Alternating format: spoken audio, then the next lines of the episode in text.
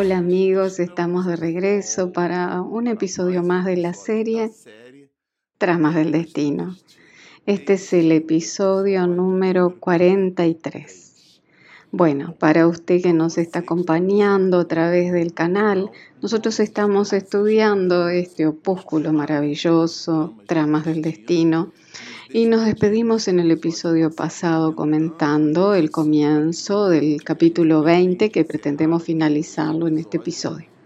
Y antes nos gustaría decirles a ustedes que nos acompañan en este proyecto Espiritismo y Mediunidades, que nos acompaña a través de los podcasts o de los videos, que nosotros regresamos con una fuerza completa, total, para conversar y expedir los comentarios de Manuel Filomeno Miranda sobre esta obra singular que trae informaciones muy significativas para las reflexiones de nuestra vida. Eh, al final de cuentas, este es el objetivo del trabajo, producir el conocimiento en sí mismo, pero que ese conocimiento nos sirva para como un ingrediente para nuestras propias reflexiones. Bueno, como lo comenté, yo estoy al lado del viejo y, eh, iPad y nosotros estamos estudiando ese capítulo y el episodio pasado nosotros nos despedimos cuando todo indicaba que comenzaría la reunión mediúnica. Todo indicaba el momento en el cual eh, la reunión mediúnica eh, que a través de Natercio, que es el espíritu que produce un conjunto de auxilios a la familia Ferguson, él preparó el ambiente para aquella reunión mediúnica preparar y sucediera. Y ustedes recordarán, a la medium Epifania es la que protagoniza todo un volumen de trabajo que nosotros ya lo observaremos.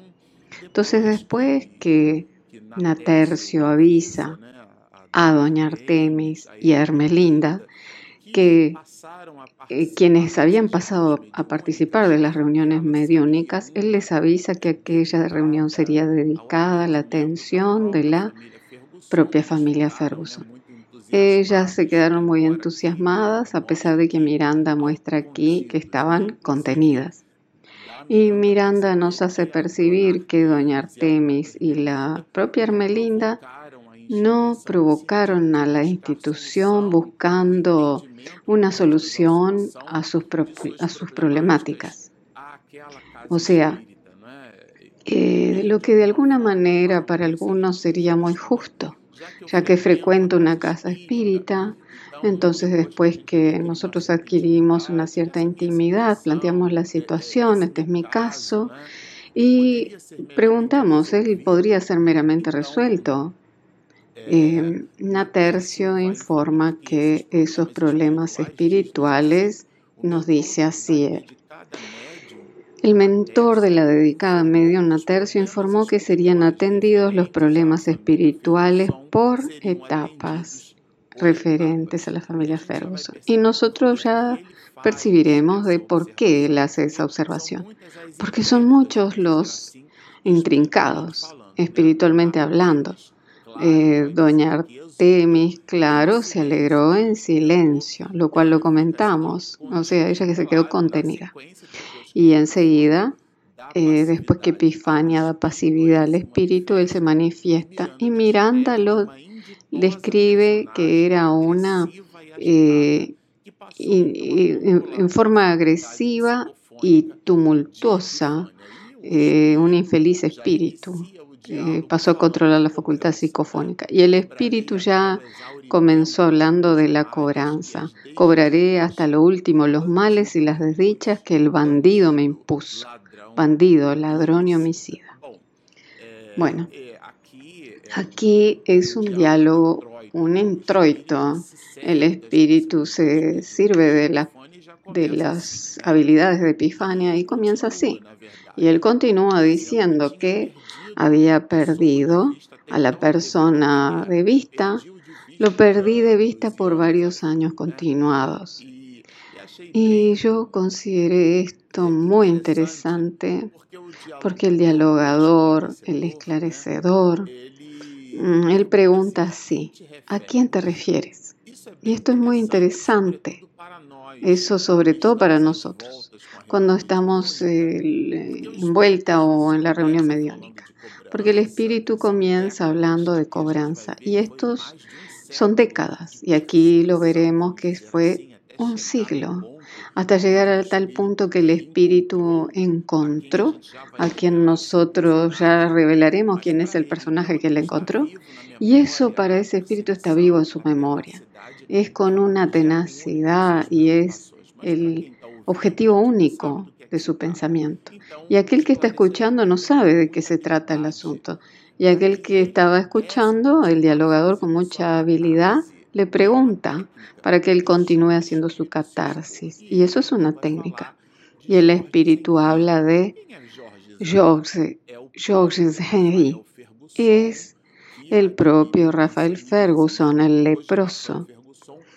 Eh, o sea, dice él, el, el, que había adquirido el mal de Hansen, el hospitalizado.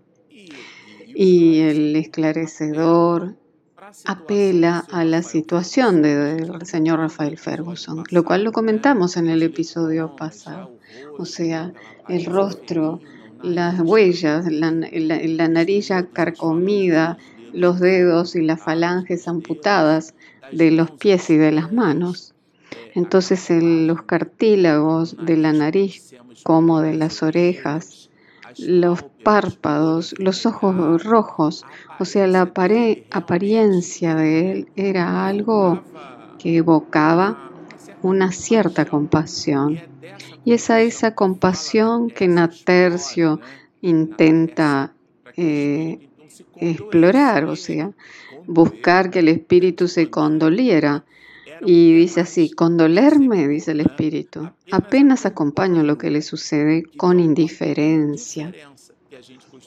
Y nosotros tenemos la costumbre de decir que el contrario al amor es, el antónimo del amor no es el odio, sino la indiferencia. O sea, la completa dejadez. Es como alguien cuando pasa por la calle y salta por encima de un mendigo como que fuera un obstáculo físico. Y allí hay un ser humano que necesita alimento, abrigo, que tiene sed, hambre. Y aquello para alguno de nosotros representa únicamente un mal adorno en el paisaje de la sociedad. Eso es indiferencia. El amor cuando se enferma, dice Juana de Ángeles en su tesis, es odio. Entonces ahí hay una conexión, pero la indiferencia es una dejadez, un olvido completo que algunos de nosotros desarrollamos. Y este espíritu desarrolló eso en relación al señor Rafael. Y así él continúa. Hace casi 100 años que lo busco. Entonces era una búsqueda de mucho tiempo. Observen que esa situación, espiritualmente hablando, están cercadas de intrincados. Nosotros nos imaginamos en la obra que aquí Miranda nos comienza a mostrar el objetivo del sufrimiento. ¿Cuál era el motivo por el cual sufría el señor Rafael Ferguson? ¿Por qué había sido alejado de la familia? ¿Por qué había sido alejado de la sociedad? En el cual era un hombre eh, que era trabajador y él se observa allí totalmente eh, alejado de la sociedad y estaba viendo su cuerpo eh, que se que quedaba putrefacto en vida, o sea, los pedazos que se le eran amputados. Entonces, nosotros nos imaginamos y para todas las personas, hoy, gracias a Dios, el mal de Hansen o la mal llamada lepra es atenuada y recibe un tratamiento que cuando es identificada al comienzo no trae esa situación tan dolorosa como en el pasado lo sufrió el señor Rafael Ferguson.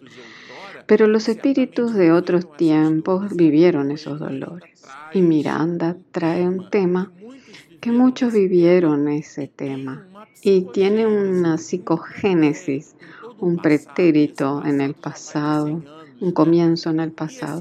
Y acá hace 100 años, y ese espíritu lo buscó en el mundo espiritual, en donde podía encontrar aquella alma. Y dice, sí, eh, no faltan aquí, y así se refiere al mundo espiritual, aquellos que administran justicia, los que negocian informaciones, los que venden identificaciones, los que enseñan a cobrar. O sea, él habla de una sociedad que él llama sociedad caótica, que era el mundo espiritual. Y cuando recordamos este, que ese mundo es una copia de... Nosotros somos una copia de ese mundo y André Luis ya lo reforzó en la obra Nuestro Hogar, que todo lo que tenemos acá en la sociedad, en donde nos sumergimos en la carne, es una copia de aquello que ya existe en forma magnánima y primordial en el mundo espiritual. Entonces cuando desencarnamos vamos a, al mundo real, a la realidad pujante. Todo aquello que nos imaginamos en el planeta Tierra, en el suelo, en la madre Gaia, en el mundo espiritual no será diferente, es más ampliado. Y el dialogador muestra que en realidad el objeto de las atenciones eh, era de un hospital escuela. Este es un hospital escuela de amor, en donde cicatrizamos heridas mediante el ungüento de la fraternidad y la inyección de la esperanza en la augusta bondad de Dios. Es muy interesante y poético esto, porque ya que habla de hospital escuela es un binomio. Al mismo tiempo que aquella institución servía como una especie de, eh, de lugar de enseñanza donde brindaba elementos, eh, como en la escuela, cuando, cuando aprendemos, allí también funcionaba como hospital, curando las heridas del alma. La idea de escuela porque nos bendice, retirándonos de la ignorancia delante de nuestras propias dificultades. Y la idea de hospital es porque somos todos enfermos del alma. Traemos de las existencias pasadas muchos mecanismos intrincados y sofisticados de problemas. Y aquí él apela a la, hermandad. Y él dice que no tiene hermanos, que es un espíritu huérfano. Era un alma muy endurecida. Y dice que él planifica llevar al señor Rafael Ferguson a la locura. Entonces todas aquellas pesadillas, toda la situación, aquella opresión en el pecho que pasaba el señor Rafael Ferguson, nos da a entender, y a través de este diálogo, que tenía su génesis en el espíritu, en este espíritu que era el pivote y el esclarecedor. Eh, nos eh, recuerda que la muerte liberta la vida, pero no liberta al hombre. O sea que no está liberado de sus propias faltas, porque esas faltas están, esos errores en el propio psiquismo. Él buscaba afligir al señor Rafael hasta el agotamiento. No, mi interés es, eh, o sea, eh, llevarlo hasta que él no aguante más. Y aquí él comienza a hacer la catarsis. O sea, no siendo, o sea, no tengo interés el señor, en el Señor Rafael. Nuestro interés es en ti. O sea, nuestro interés es en el alma que se había presentado. Esto es muy interesante, porque no, le, no lo deja eh, eso a la justicia de Dios. Y el Espíritu ahí dice, Dios no, Dios, Dios no me socorrió hace años, 100 años atrás. Y él comienza hablando eh, de esa de ese impulso de venganza. Eh, la venganza es como el agua salada que no aplaca la sed y empeora al ser tomada. Divaldo habla mucho sobre esto. Algunos, muchos de nosotros que eh, tenemos la costumbre de decir que es un que, que, este, que se come, es un plato que se come frío es aquella cuestión de que, de que no se come y que no se siente mucho placer. Pero Natercio está en el plano espiritual. Esto es muy importante decir. El director espiritual eh, está encarnado, está siendo incitado positivamente por Natercio, el director espiritual de aquella reunión. Y ese diálogo se da a través de un, de un triple propósito. Eh, además de eh, Doña Artemis, Hermelinda, Epifania, Natercio, el director, habían otros hermanos, otros espíritus abnegados, encarnados que hacían parte de aquella reunión mediúnica, y también de espíritus desencarnados. Y el espíritu comienza hablando de su drama. Eh, como el esclarecedor fue incitado por Natercio, él comienza a contar su drama. Vivíamos en los alrededores de Dax, mi mujer y yo. En el, era un balneario de Landes, en Francia. era la región en donde yo vivía. Y en aquella época, la época era mala. Y, como por más de una vez había recurrido a préstamos que no pude rescatar, después de intimidarme, me mandó prender. Entonces, él, Georges Henry, o sea, el actual señor Rafael Ferguson, era acreedor de deudas que este espíritu comenta, y ya lo veremos cuál es su nombre en esa encarnación. Y él tenía deudas que había adquirido y no tenía condición de pagarlas. Y entonces el Georges Henry, el señor Rafael actual, en aquella época manda prender a este hombre joven aparentemente. Eh, la verdad de mi encarcelamiento obedecía a otros intereses más oscuros. El maldito deseaba mi esposa. Observen, tenía interés por la esposa de este hombre, que en realidad él crea toda esta trama porque tenía el objetivo de destruir la vida de este joven para quedarse eh, y para poseer así como que si los fueres humanos fuéramos objetos. Tramó destruirme para poder posesionarse fácilmente la presa. Y la presa era su esposa, llegando a lograr éxito en parte con su astuto plan. Entonces él quedó retenido en la cárcel inmunda y de vez en cuando recibía noticias, de cuando en cuando, de lo que sucedía. Y el esposo ahora encarcelado, él eh, busca, entonces con el marido encarcelado busca la novia, que era Louise Caroline, la joven y ardiente,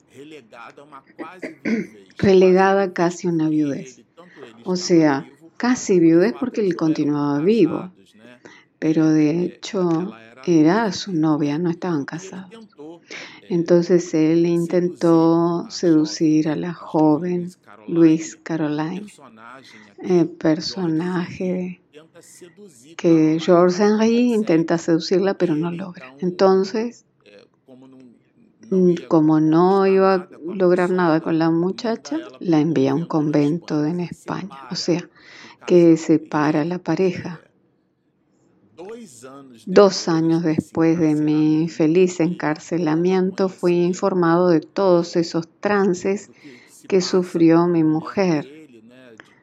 Él se entera de eso, de cómo fue tratada, dónde había sido enviada, porque otro prisionero había sido colocado en la misma celda. Y, y él allí se entera de todo eso y le lleva la información al muchacho. Y dice así, mi furia fue mi destrucción. No pude soportar la carga del disgusto y sucumbí. Entonces él fue tomado por una ira, un odio, y eso fue consumiéndolo por dentro. Y así él acabó desencarnando.